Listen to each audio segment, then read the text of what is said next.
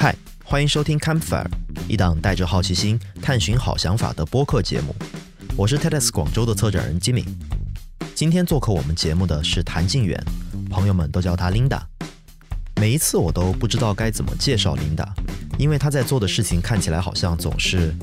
跨度很大。我觉得从表面上来看，确实可能比较跳跃，好像有点混乱。但是他觉得自己的选择都很有逻辑。也可能有我自己的。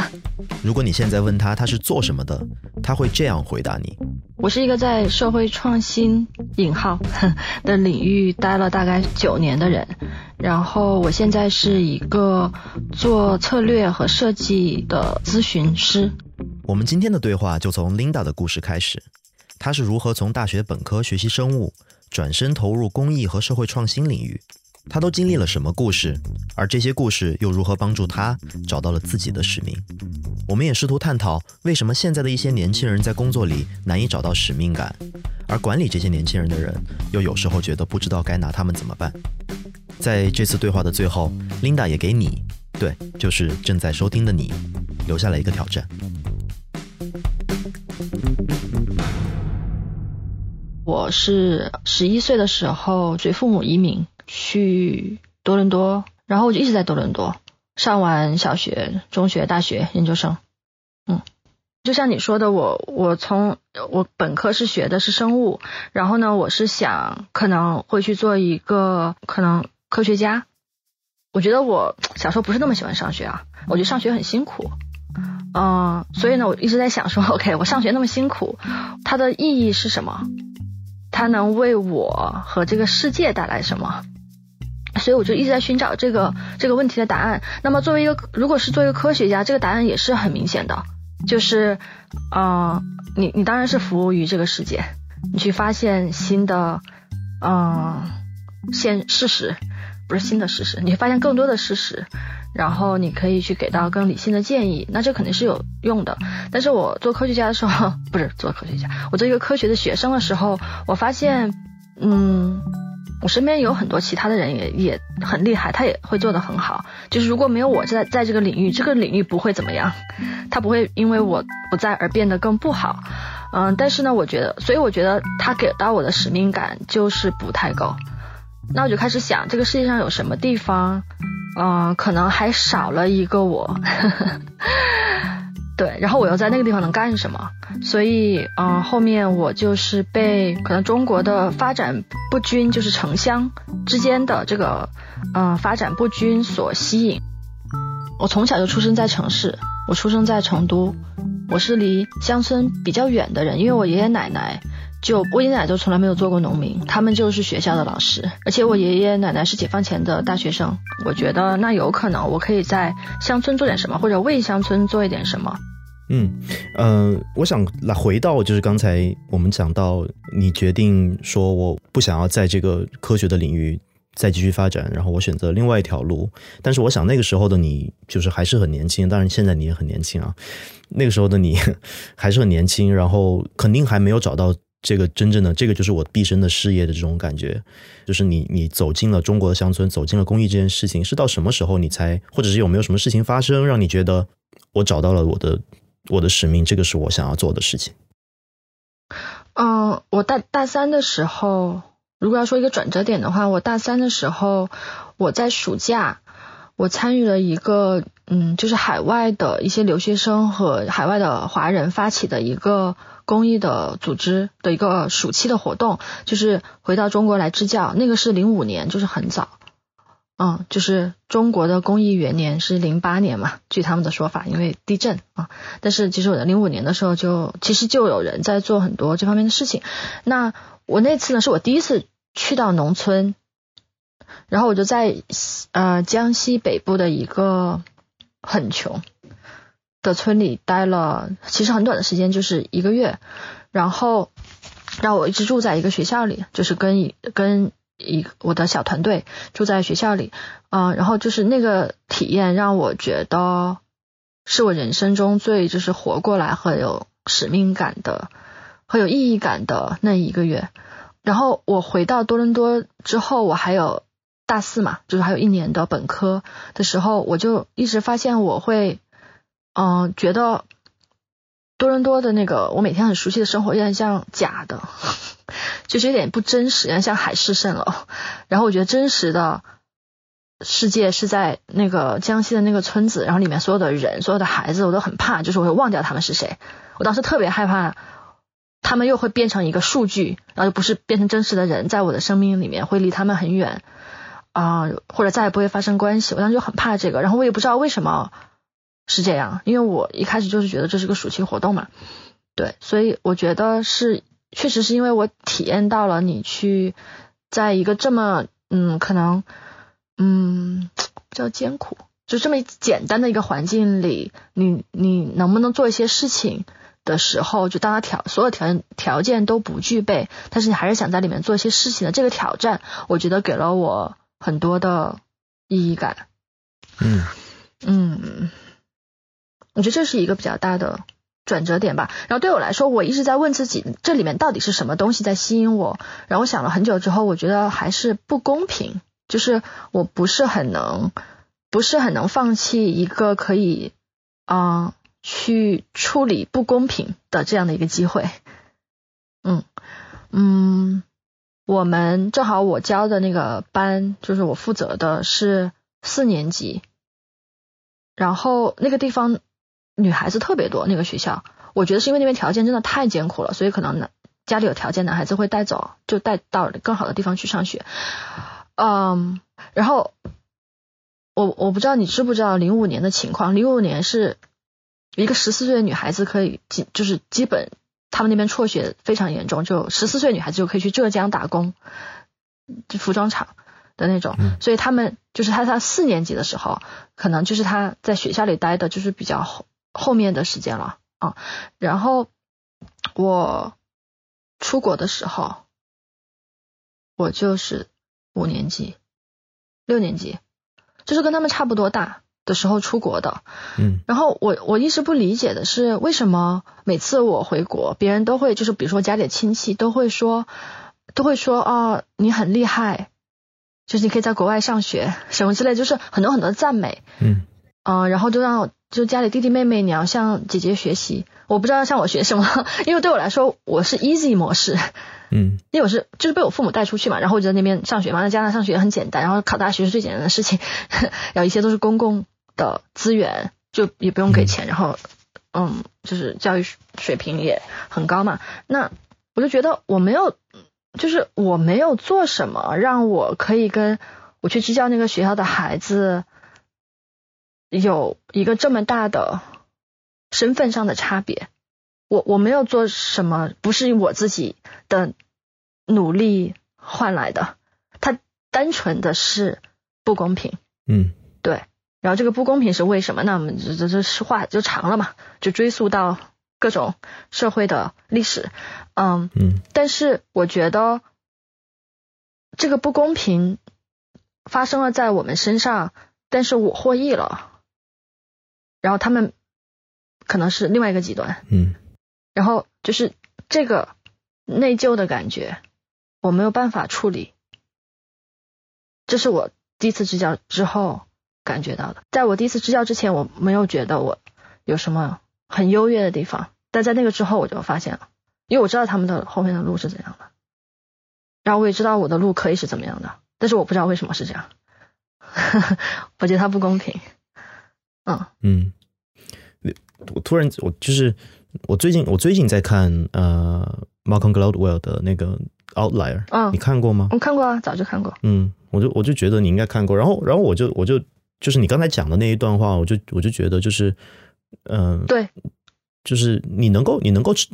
认识到这一点，并且就是承认，就是所有的这一切并不是因为我有多优秀，嗯，甚至甚至当然你肯定有你的努力，你才会上大学、考硕士等等等等。但是，就是同时也有很多运气和环境的因素在，嗯，而很多人是因为没有这样的环境，所以对他们根本就没有这个选择。对我也是看那本书里面更就是更清晰的明白了哦，我刚才说的，我爷爷奶奶就是大学生，那这是嗯呃，在中国人里面，那你就知道他他们上一代是什么，就是地主嘛，就说白了，对吧？就是那我我不是说他们。没有对这个社会上做有意义的事情，因为他们是是老师，那就一直有，嗯，但是但是或许这没有什么可感觉特别优越或者自豪的，因为你获得了比别人更多的资源，那你做这个事情不是很正常吗？嗯，对，所以我觉得在这里面。当然，比如说，嗯，那你获得更好的条件，然后你可以去生活的更好，呃，这个也没有什么太大的问题。那另外的人他可能没有那么运气，然后但是他也是个好人，我觉得可能这样也 OK。但是我觉得不 OK 的是，我们去看不起他们，对我觉得这是不行的，嗯，所以我就一直想往那个方面去靠。嗯，然后对，所以我我后面呃，我其实我第一个第一份的社会创新的选择是教育，可能这也很容易理解吧，就是呃你如果你去嗯能不能说改变，就是支持到乡村孩子的成长，他所获得的知识一点点，那么对他们来说可能都是减少了一些不公平。我当时就是很简单这么想的，嗯，而且对于一个。自己没有太多能力的人来说，你没有太多资源的人来说，其实你去呃从教育的方式去入手，可能相对低门槛一些。但是呢，我一直想想的是，我的能力是有限的，我能接触的，比如说孩子的人数是有限的，那我怎么能在这个有限的时间内给到他嗯最大的影响？所以我选择的不是去教英文，也其实不是去做太多的支教，我最开始做的是阅读的推广。就是看书，然后呢是那种自由的，嗯，去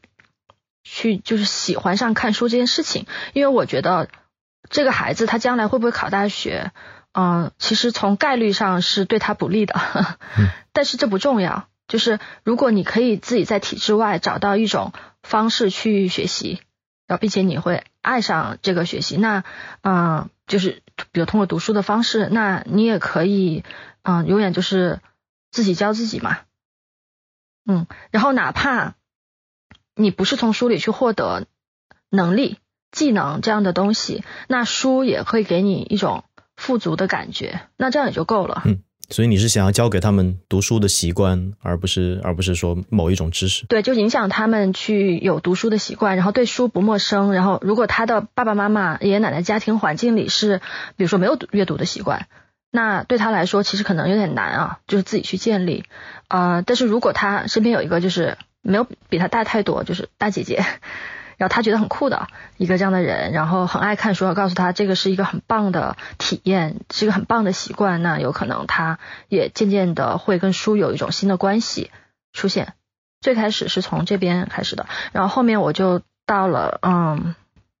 就是。去帮助孩子去设计一些教学，就其实帮助乡村的老师去设计一些教学的工具，是在课堂上用的。然后主要是那些，呃，比较不是应试的那些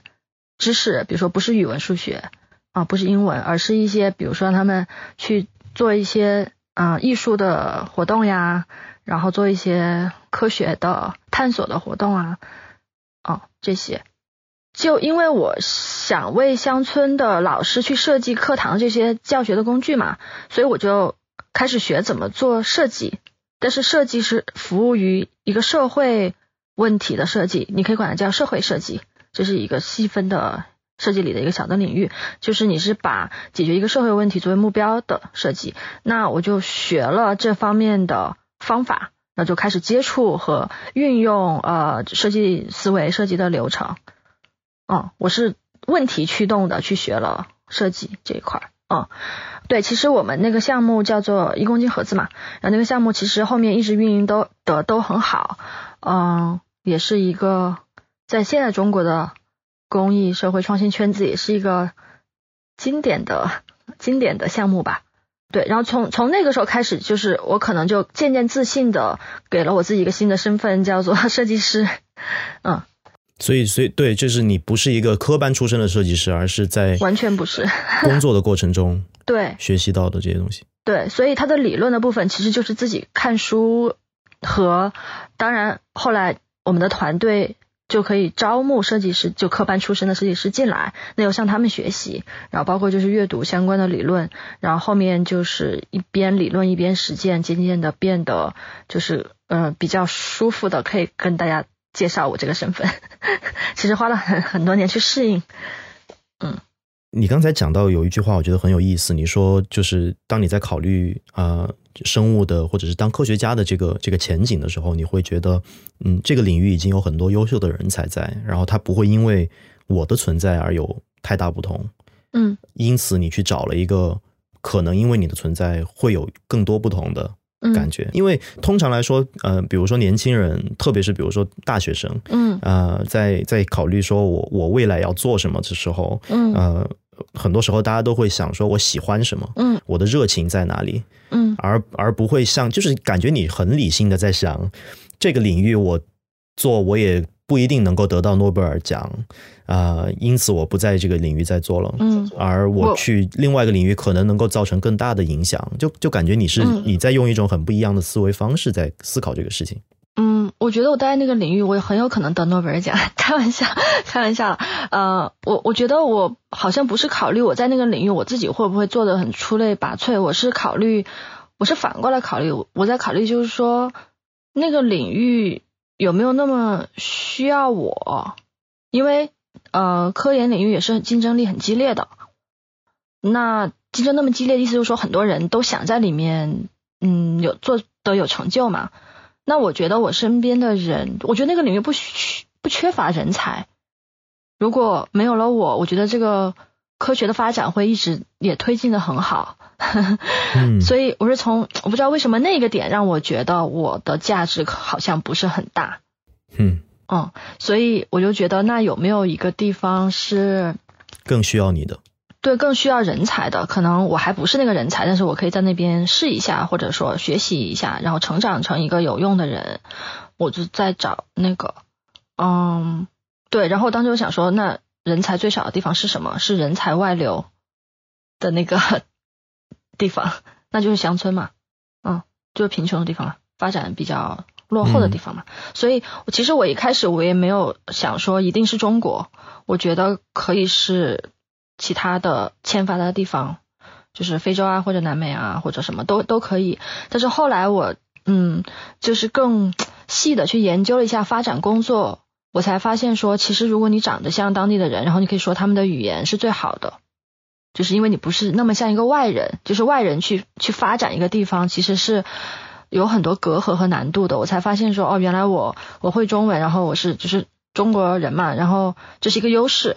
我应该回到回到中国去，也不是因为我有就是爱国主义或者民族主义的精神，不是因为这个，只是纯理性的，非常理性的分析。对，嗯，所以嗯，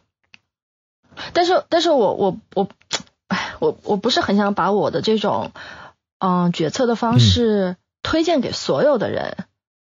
嗯，我觉得我觉得我这样做是很为什么大风险的。嗯嗯，原因是因为在就是我觉得有这样的选择，你会找不到前面的路，或者说你会你会很难去看到你前面的路是什么。你要有点像是嗯，你要在一个丛林里面去。边一边寻找你的目标，又同时要去寻找你达到目标的那条路。前面的路也不一定，眼前路也不一定好走，然后你前面的目标也不一定清晰。所以我觉得，嗯，除非你是真正的想去寻找，呃，或者说或者说你觉得你反正怎如何做都不会后悔吧。可能可以去这么这么做。嗯，那你刚才讲就是你不你并不太推荐很多人去选择或者是模仿你的这这样一条道路啊。然后有有也有很多人给比如说年轻人的所谓的建议是，嗯，跟随 跟随你的内心，跟随你的热情啊，找到你想要热爱的东西，就是那些毕业演讲里面最常出现的几一些句子。如果是你来讲的话，你你会怎么样跟？大学生给他们建议，怎么样去找到自己的使命？嗯，我觉得第一点就是我会建议他们先用大学的时间去多接触社会，就是学校外的东西，特别是你父母都不知道是什么的东西，就是嗯，更多的自己独立的去探索，然后独立的去尝试，然后这样你才能一直问自己：我喜欢这个吗？我喜欢或者不喜欢是为什么？然后我喜欢那个吗？我喜欢不喜欢是为什么？然后慢慢去总结，嗯，可能一套你自己的一套标准。出来，然后这个每个人都是不一样的，但是你在这一套标准里，你就你清晰了它，你就不纠结。我指的不纠结是说，这个社会可能会有很多压力给你，嗯，它是一些标准化的主流的东西，他会告诉你，呃，你要找的就是一二三四五，然后就是按照这个优先级。但是如果你自己也有一套你自己的优先级的时候，你可以拿那个跟就是主流的期待去做一个对比，去知道你的差异在哪里。嗯，然后你去坚持它，啊，因为你知道你不同，你不同也没有什么错，但是你知道你有这个不同，你就你就接受你自己的这些不同，然后然后你再通过这些可能原则去做你下面的决策的时候，如果又有人质疑你，哎，为什么你这么奇怪，你跟别人都不一样的时候，你内心是不会受到太大的打击。因为你已经知道，你已经选择了，或者你接受了，因为我在这一点上就是跟大家不太一样嘛，嗯，然后这样去走，我不知道我说的是不是有点抽象，因为这个确实每个人都不一样，我我不觉得如果你跟着主流的，就是价值去走，你是错的，或者你是 low 的，或者你就是不酷，也也也不是，只要你善良就可以了，嗯。对，但是我我发现有很多年轻人，他们可能就是呃有点没有意识，就是他他他好像他对社会主流对他的期待有一些模糊的意识，他对自己的偏好只有一些模糊的感觉，但他没有形成一套就是对自己很明确的认知，说哦我是有这样的一些价值观。然后跟主流的一样还是不一样？然后我适合跟什么样的人可能抱团取暖？我觉得这些就是有意识的去思考啊，在那个人生的阶段还是蛮有用的。嗯，我我在大学的时候我也是看了很多的书，然后我在大学的时候非常喜欢。其实我从是就比较小的时候就很喜欢看那种名人的传记，就是不管是自传还是别人写的，反正就一本书就写一个人的一生的这种。嗯，我觉得。从这个看名人的传记里面，你也可以把它当做一面镜子去思考你自己的价值观和自己的决策要怎么做，因为你会认同他或者不认同他，你会感受到这里面有哪些部分让你特别特别的兴奋，有哪些部分你不是很认同。就比如说你，比如说你读乔布斯的传记有很多本嘛，啊，你随便拿一本，然后你读的时候，里面有一个具体的东西让你特别兴奋，然后你可以。自己再去反思一下，为什么这个点让你兴奋？那这个点是什么？他是因为他赚钱了，得到很多人肯定呢，还是说他就是做到自己内心最开始想做的东西呢？还是说他很有他很有技术能力去就是回应一个别人都不能回应的挑战？这些具体的让你兴奋的点是什么？然后去反思你自己可能是一个什么样的偏好的人？嗯。嗯，你那你有没有就是在你读了这么多传记里面，你觉得有没有谁对你的影响是比较深的，甚至影响了你接下来选择这条路？有，嗯，有一个，其实而且他的影响是你 N 年之后你才发现，原来真的是那一个人的那一本书影响你这么久。呃，有一本就是比较小众的书，它叫做《Mountains Beyond Mountains》，它没有中文版。他是一个医生的传记，这个医生是一个美国人，他年龄现在已经比较大了啊。然后他呢，他在读医学院的时候，他是哈佛的医学院的学生的时候，他就没有去上课，他基本所有的时间他都飞到了一个很贫穷的国家，叫做海地，在中美吧，还是南美，嗯，非常贫穷。然后大家都是就医疗系统等于是零，然后大家都。当时是肺结核是全球的一个很大的问题，他就开始对呃肺结核传染病感兴趣，然后他最后他也是向传染病的发展去去走的嘛。他呢等于在那边就建了一个公益的组织，啊叫做 Partners Partners in Health P I H，然后这个组织就是帮助在当地去建一些医疗系统，特别是针对传染病，就是肺结核这一块儿。然后向当地人去普及你要怎么去治啊，要给他们药啊什么什么的。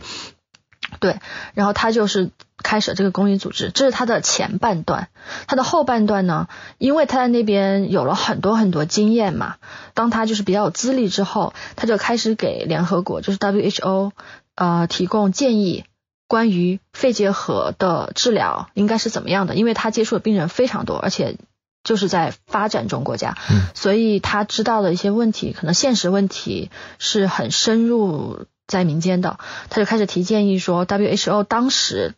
对全世界的那个肺结核治疗的建议，他认为是不是最好的？他有一个更好的建议，他就做了一些这个。所以我觉得这两这这个对我来说就是影响最大的一个人，因为前面他告诉我的是，你一定要去一线，就是哪怕你是一个你是一个发达国家的人啊，你可以远处的去看这个数据，你可以去远处的去看待这些人，但是呃，其实没有。其实是不够的，你一定要走到他们里面去，然后跟他们成为非常平等的朋友，你才能了解他们真实的，就是那个人的 experience，那个人的感受，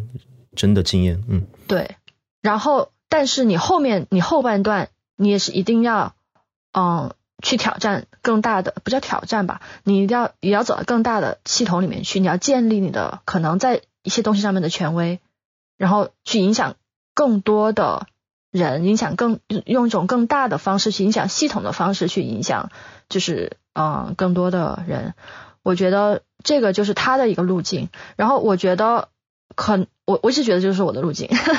嗯，只是我我可能我还在那个中间嘛，我还在事业的中中中间还没有到后面嘛。嗯，这听起来就是社会企业创业之路。我我在我在。呃，刚开始进入社会创新公益圈的时候，我坚持一件事情，就是不去基金会，因为我觉得基金会不应该是一个刚刚入行的年轻人应该去到的地方。你不应该一入行就去一个去做决策和控制资源应该怎么去，嗯，资助资助谁？你去做这个决策的这个人，我觉得是你完全不具备这个能力。啊，当然他工作会舒服很多。钱也会多很多，权力也会大很多，但是我觉得那个是不对的。我觉得一个人一定要你在要在一线就是泡着，你才你才有你才能给自己足够的许可去啊做一些关于资源应该怎么去分配的这样的一个决策。因为公益的资源是很稀缺的，对，所以所以这个是可能他给到我的吧，嗯。就有有很多这样的报道啊，就是就是或者是描述，说是现在的呃九零后，包括现在零零后，其实很快要进入工作了，嗯，他们他们都不再满足于就是他们父辈的那一代的工作的方式，嗯，而现在年轻人就是就是跳槽是一回事了，但但但就很多人他们在工作里面找不到。嗯，热情，嗯，他们他们找不到这种使命感也好，归属感也好，啊，你觉得是为什么？我觉得第一就是经济情况比较好，就是虽然大家觉得不好，但是我们至少没有战战争，没有大的资源的问题，所以造成就是一个人他能满足基本的温饱是比较容易的，这个必须要承认，跟我们前几代比起来，所以呢，呃，工作带给我们的意义感就必须得多于。工资多于一个稳定的收入，那这个时候人就会啊，可能更去问自己内心，那我做这个是是为了什么嘛？嗯，所以我觉得这是一个点。然后第二个呢，是我觉得大家更有自信去流动，因为你觉得你在这儿，嗯，你不喜欢这里，或者老板把你炒了，或者你就是不喜欢，你裸辞了，你也没有觉得。天塌下来了，你没有第二个机会，所以当你有更多选择的时候，你也会更多的问自己，说我到底有什么意义在这里吧？我觉得还有就是我我不知道有没有另外一个点，就是我觉得我现在年轻的工作的那个体验是比老一辈当老一辈年轻的时候差的。我觉得现在因为啊资本主义的世界它都在加速，因为它在追求效率，所以它会越来越快，它要求人。思考越来越快，然后产出越来越快，那这种压力其实是很大的。所以你每天的工作不是说你嗯，花钱一个上午去看看报纸、喝喝茶，然后给领导什么什么，就是不用太多，就是混一下就就 OK 的那种。就他要求的不是这个，他要求是大家要把自己的就是大脑和灵魂都是放在那个工作里，所以这个时候你的成本也是更高的。那我觉得这个也会让你更想去思考，那我做这一切都是为了什么？我的生命这么短，嗯，我觉得可能是这这些原因吧。嗯。很有意思，我觉得。嗯，还有我还有还有一个点了，我觉得还有一个点就是现在年轻人因为信息时代啊，呃，我觉得他们信息是很充足的。他不是说我不知道外面还有什么可能性，我不知道呃另外的人可能他已经在一个另外的状态生活，我眼前这个不是唯一的，或者是对就比较唯一的选择。他也看到更多的选择嘛，所以他可能也觉得，嗯，他可以。去想一想，为什么我那么多选择里面，我在这个选择里，嗯嗯，那那你现在，嗯，经过了这些年，从最开始学生，然后再寻找自己的方向，然后现在好像你刚才说你自己在事业的中段，呃，应该是找到了方向，然后现在在事业的中段，你可能已经走到了另外一边，现在有新的人加入到你在做的事情里面。你有在做什么让让他们觉得这个这件事情有使命感吗？还是还是说这个东西必须要他们自己发现，而不是什么你而不是你可以做的事情？我觉得这里面，嗯，可能我有两个身份，嗯，一个是说，我觉得我还是要尽量的去做一个好的 role model，一个好的模范。原因是因为，呃，无论我觉得我是不是。经验其实也不是那么多，在我很年轻的员工，我现在最年轻员工是九八年的，眼里他还是会去观察你是一个什么样的人。然后另一方面呢，我也是希望我跟他们是更平等的去共创这个公司的未来。然后我们一直都是这么跟大大家讲的，就是如果你们想学什么，你们就啊可以找公司去申请一点点钱。然后去学，因为你学到什么能力就是公司的能力，你你多出来能力就是公司多出多出来的能力。然后大家有什么对公司发展上的想法，嗯，我们尽量会给大家一个尽量嗯比较没有那么多上下级的关系，去让大家都可以去提出来。所以这包括我们我们公司是有财务透明制的，所以我每个月都有财务内部财务的公示，每个人花了多少钱。拿了多少钱什么的都是嗯透明的，每个人拿了多少钱都是透明的。对对对，我们是这样的，因为我们的这个很有意思。我们的职位，我们的职位也是有什么 P 一、P 二、P 三，反正就是 这个是大家都知道谁在哪个职位是透明的。但是我们还有奖金，然后我们的奖金是呃是根据表现去发的，比如说你参与哪个项目或者你带来什么新的项目什么的，这部分也是透明的。所以每个月每个人的工资是有公示的。哦，嗯，对，如果有人要升级，这个事情是要有公示的，我们会公示一段时间，然后让大家去提意见什么的。如果有的话啊，目前倒是还没有。那这样就，呃，我们我们团队也很小嘛，所以呢，在这个里面其实是我们的一个实验场。我和我的合伙人，我们在这里面实验很多，我们觉得是先进的一个就是管理公司的方式，包括透明啊，包括这种公平啊，包括我们会。呃，尽量投资时间在年轻员工的成长上面，给他们比较多的一对一的时间，然后帮他去做一些，尽量的帮他去做一些可能职业发展上面的一些建议，然后告诉他们，逼他们去读什么书，然后逼他们去上什么网课啊，什么这样的事情，嗯，然后大的决策，大的决策听他们的意见，嗯，对，所以就是这样。你觉得对于比如说公司里面的管理层也好，或者是带领这些年年轻人的人来呃也好，你有什么建议给他们的吗？就是怎么样让这些年轻人更有使命感，或者是更有热情？嗯，应该是甘地说的吧？他说一个最好的可能是甘地啊，可能要查一下。嗯，他说的是一个优秀的领袖会让人民认为。领袖是跟着他走的，而不是他在跟着领袖走，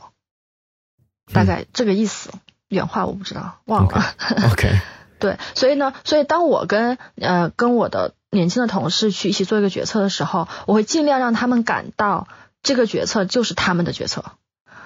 我觉得这样的话，如果一个决策他认为是自己做的，哦、哪怕是一起做，但他认为是这个决策也代表自己的意见的时候，这个人就会对这个决策的后面呃执行的时候会有更更多有拥有感。那这个拥有感会让一个人觉得我执行里面这些很琐碎的、重复的或者麻烦的事情没有那么难熬。但这个要怎么让他感到呢？就有有各种的嗯、方法。第一就是他要参与这个决策的过程。第二呢，你要把你面临的限制告诉他，因为很多时候他不知道你在你的视野里面面临了更多的限制，他只是觉得你可能粗暴的去粗暴的去就是回应了他的一个建议。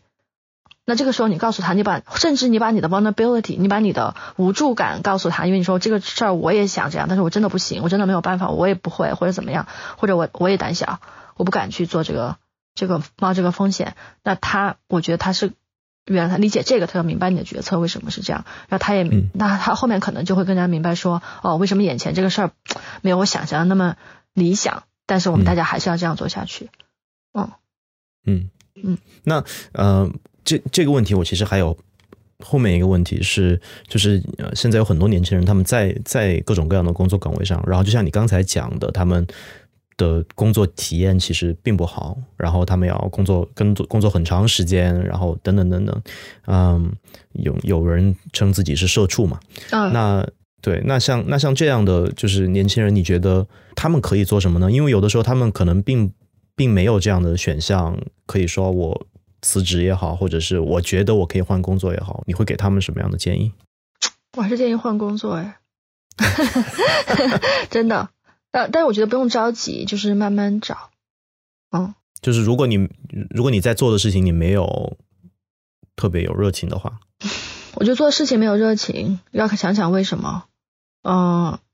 是这个事情本身这个领域你不喜欢，有什么原因你不喜欢它，还是因为你现在所处这个团队的这个局部环境让你觉得有什么你不适合的地方？我觉得这两个点可能我会建议慢慢的换工作，是真的。当然，如如果我就是不知道自己喜欢什么呢？嗯，我觉得如果你不知道你自己喜欢什么，可能先别急着换工作，但是你可以花业余的时间去多尝试和探索一下，呃，跟你现在工作可能不相关的东西。那怎么尝试呢？就是你去网上找找一些活动，各种乱七八糟活动去参加，然后你这样的话，慢慢的体体验出来。当然，我会更建议你大学的时候就会干这个事儿啊。嗯，但是还有一种可能性，还有一种可能性，我觉得是比较糟糕的状态，就是你不喜欢你现在的工作，但是它占用你太多的时间，导致你根本就没有业余时间。比如说，他让你加班加到很晚，周末也要加班，这种，然后你同事又不喜欢他，这种情况，我真的会建议你先把工作换了，你换一个至少可能你也不确定你喜不喜欢，但是给了你更多富裕时间让你去探索的。因为我我觉得前面这种状态，我看不到它向一个好的地方发展。嗯，哦，嗯、我最后一个问题，跟我们推荐一本书吧。你其实在做一个一个推荐书的事情。对，我在做一个推荐书的，嗯，叫什么呢？自媒体嘛，公众号嗯号。然后那嗯那跟我们听这一期播客的人推荐一本书吧，就现在到你脑海里面的一本书。哇，好难啊！你是做书的推荐的自媒体的人，你居然不知道推荐什么书？对，嗯，因为我觉得这是个重要的，我主要是我觉得推荐书是一个很重要的事情，所以我每次都会想很久，就是我的选题是什么。嗯，让我想想，我现在想跑到书架上去看一看，但是我书架上的书也不多，都卖掉了。我能去去看看吗？可以啊，去啊。你等会儿啊，马上。OK，嗯、我向大家推荐的书是，它的名字叫做《高维度思考法》，好，副标题是如何从解决问题进化到发现问题。然后这本书的标题听起来很傻，嗯，就我觉得高维度思考法这个标题听起来很傻，嗯，但是呢，我读完之后发现它是一本很有意思的书，它是一个日本人写的，叫做细宫谷细古宫。呃，它是有一点点偏哲学的一本书。嗯哼，然后它它里面就是它里面的一个最核心的，嗯，中心的思想想告诉大大家的就是，人面临的问题里面有两类，一类是你已知的未知，嗯一类是你未知的未知。然后已知的未知基本上就是你从小学到可能大学中间，你都在试图回应的问题。对，就是别人已经把问题问给你了，你你你，当你问妈妈为什么叉叉叉叉叉，为什么这个是这样的时候，其实你在问一个已知的问题。但是有些问题你都是问不出来的，比如你小时候肯定不会问一个问题，叫做妈妈什么叫呃，我刚才想说引力波来着。对对对，就是你小时候你肯定不会问说妈妈什么是引力波，它为什么会出现？但是你这个是你要到了某一个，当你已知扩大的时候，你才能问出更多的未知，问题。嗯，对，所以，但是很多人呢，他一辈子都他都在已知的未知里面去探索，他在回答现有的问题。嗯所以呢，你后面你人生后面你大学之后，如果你想让你的视野变得更宽广的话，你要去探索你未知的未知，把你的未知的未知变成已知的未知，然后再去回答它，然后变成已知的已知嘛，对吧？所以他就是是在说这个啦，他的核心思想就在说这个。所以我觉得，对于嗯这次的听众和我们这次的话题是一个嗯比较相关的一本书。嗯可能我我会想挑战一下大家去回想，就是你小时候你记忆里面，你第一个，你突然跟你爸爸妈妈说，或者内心特别崇拜的一个职业，然后我觉得，然后然后就是问问你自己为什么？你当年的你，比如说是五岁，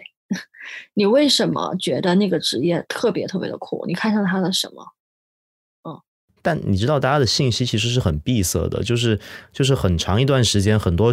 小孩子都想要当科学家。对对对，但是但是但是关键是关键是为什么？因为如果你你说你想当科学家，和和我说我想当科学家，他背后的原因可能是不一样的。就是有些人觉得他是聪明，有些人觉得他们是有名气，你知道吗？就是这个后面的原因是不一样。或者有人觉得，比如说有人觉得他想当老师，其实很多时候小朋友他说他想当老师是因为他喜欢那个权利，并不是你想象的，他想去育人，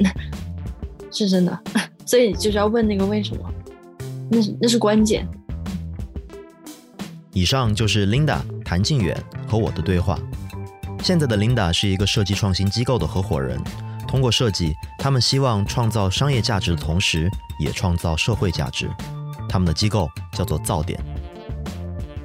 Linda 也是2016年 TEDx 西关大会的讲者之一。当时的她在广东的乡间做了一年的稻农，而她的演讲就从这段经历里来，说的是她如何利用三十六计战胜了害虫。你可以在优酷或者 YouTube 搜索 Linda 谈，找到她的演讲。你也可以在 TEDx 广州的公众号回复 Linda 获得这个演讲。她还有一个推荐书的公众号，叫做“碳基幻觉”。如果你想要回应 Linda 的问题，用你的手机录制一段音频，发送给节目简介里的邮箱，我们可能把你的回应用在未来的节目中。欢迎你在苹果播客、喜马拉雅或任何其他你喜欢的播客软件里订阅 Camfire，确保你不会错过接下来的节目。我们希望你能够将这个节目推荐给一位朋友，让好想法传播出去。这个播客由 TEDx 广州制作，你可以在我们的微信公众号 TEDx 广州，微信 ID 是 TEDxGZ，或者网站 TEDx 广州点 org 找到更多我们的内容和活动信息。这些信息你也可以在节目的简介中找到。今天的节目由我和刘慧彤制作，刘淑婷也为编辑提供了帮助。我是吉米，非常感谢你的聆听，下次见。